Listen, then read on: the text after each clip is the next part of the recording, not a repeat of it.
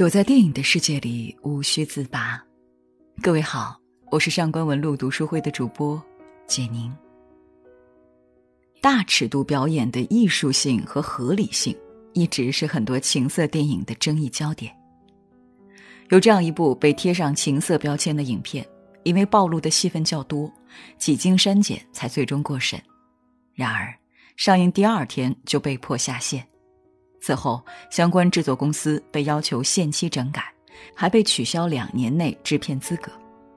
原本获得当年金马奖八项提名，后因不符合参赛规则，无奈退出奖项角逐，却在国外获得了第五十七届柏林国际电影节最佳影片金熊奖提名等多个奖项。这部影片就是2007年范冰冰和李玉导演合作的第一部电影《苹果》。有人觉得这部电影基调不够积极，有对时代的侮辱，而导演李玉则认为，影片只是展现了现实，肉欲下的现实。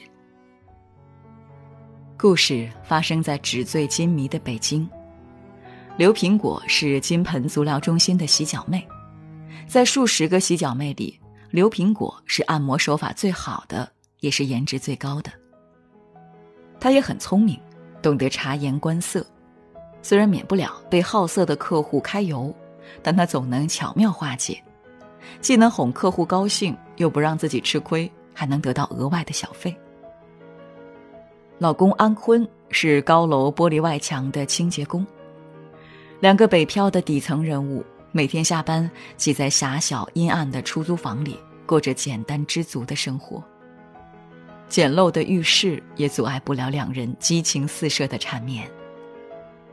然而，某天，这种平静的日子被打破了。苹果因为醉酒误入老板林东的休息室，苹果误把林东当成了安坤，对其进行挑逗。当苹果发现自己认错了人，试图挣脱时，林东强奸了刘苹果。此时，戏剧性的一幕发生了。妻子被强奸的场面，正巧被在擦外墙玻璃的安坤看到。安坤大骂林东，隔着玻璃都能感到他的愤怒。安坤进入大厦找林东理论，可是只是骂了几句就被两个保安拖了出去。这是安坤和林东的第一次对峙，用武力进行报复是像安坤这样底层人物能想到的最直接的方式。可是。他太弱了。安坤不甘心，又给林东打电话，想要从林东索要两万元作为精神补偿。林东是足浴店的大老板，按理说不缺两万元。实际上，他也不在意钱，他可以在打牌招妓中大方的输钱给钱，但是面对安坤的索要，他却不能给，因为林东是爱面子的人。在这种情况下给钱，就等于承认自己的强奸之实，这可比失去金钱重要多了。于是，安坤和林东的第二次对峙又以失败告终。无奈之下，安坤只好找到林东的妻子王梅。虽然王梅和林东早就没了感情，但在经济利益面前，王梅还是和老公站在一起。觉得自己也很吃亏的他，对安坤说了一句颠覆三观的话：“我老公给了你一顶绿帽子戴，你也给他一顶啊。”经过两次对峙都败下阵来的安坤无法接受第三次失败，于是他接受了王梅的建议，两人发生了关系。安坤代表着社会的底层，林东代表着社会的中层。当贫困的底层仅有的尊严都被践踏，最终用报复式出轨这种看似对等的手段赎回尊严。在强势的林东面前，安坤卑微无力，连被欺负都没有反抗的能力。而当安坤寻求报复时，林东却对自己的行为矢口否认，以维护自己的尊严。中层会同情贫困且卑微的底层吗？不，他们不会。他们只会以高高在上的优势碾压底层，以维护他们生活中最重要的两样东西：自尊和优越感。中层是如此自私，而底层又是多么无望。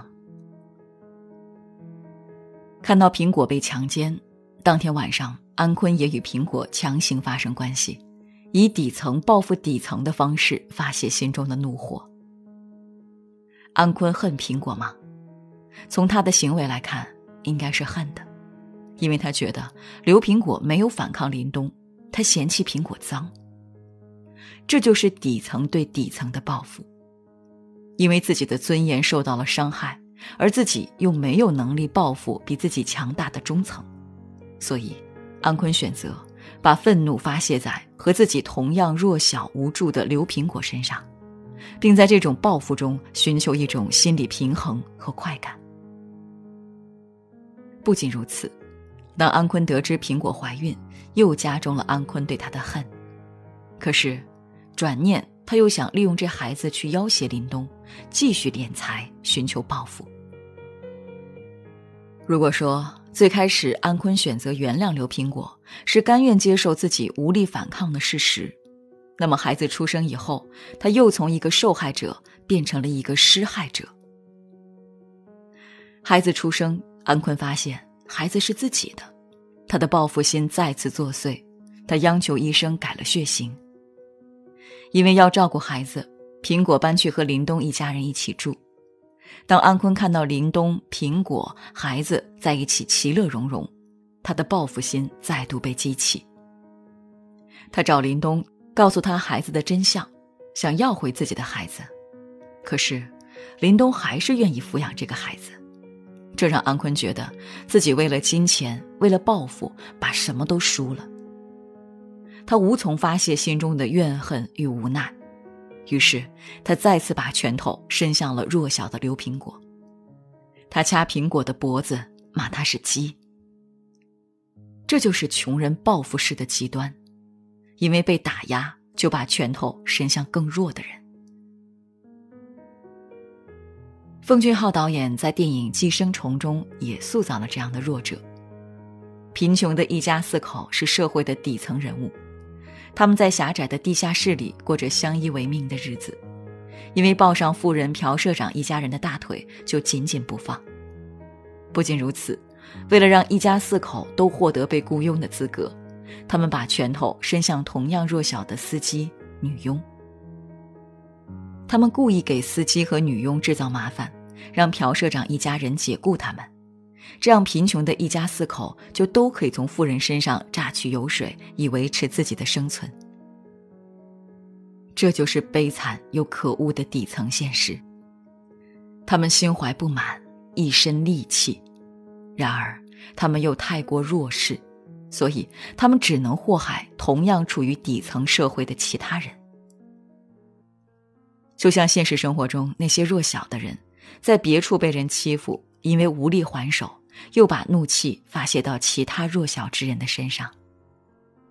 可是，这种自相残杀的循环，又让每个人在被害者和加害者的身份变换中变得越来越冷漠无度。看过影片，让人很难完全去否定一个人，因为每个人的恶都是被境遇逼迫的，都是有理由原谅的。每个人都承受着现实社会给他们造成的伤害和无奈。林东背着妻子招妓，甚至强奸了刘苹果，这些都是可恶的行为。然而，当他得知刘苹果怀孕，并且孩子很有可能就是自己的，他甘愿被骗，只为能够有一个自己的孩子。最后，当他得知孩子不是自己的，那种失望和无奈，又引发人们对他的同情。他是整个事件的始作俑者，也成为这个事件中唯一付出金钱的人。而金钱可是他尊严的象征，他也甘愿舍弃尊严，只为要一个属于自己的孩子，却终未求得。而安坤，看似是弱者，是被害者，可是他把自己的弱当成进一步伤害刘苹果、欺骗林东的理由，又是很难让人接受的。他一边拿孩子做砝码要挟林东签协议拿到补偿款，一边又与王梅出轨，让自己心里得到平衡，无疑不是一种恶。虽然林东和安坤都不是绝对的恶，但他们都是自私的。最后，刘苹果看透了两个男人的自私真相，只好带着自己的孩子离开这个是非之地。影片中另一个争议性的人物就是小妹。从最开始被客人揩油主动反抗，到可以为了一部手机主动让客人揩油，再到穿着暴露和安坤诉说出来闯荡的无奈，最后变成一具冰冷的尸体，让人陷入说不出的悲伤与无奈。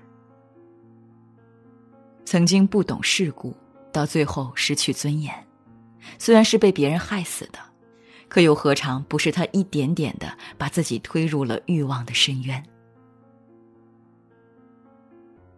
影片的英文名是《Lost in Beijing》。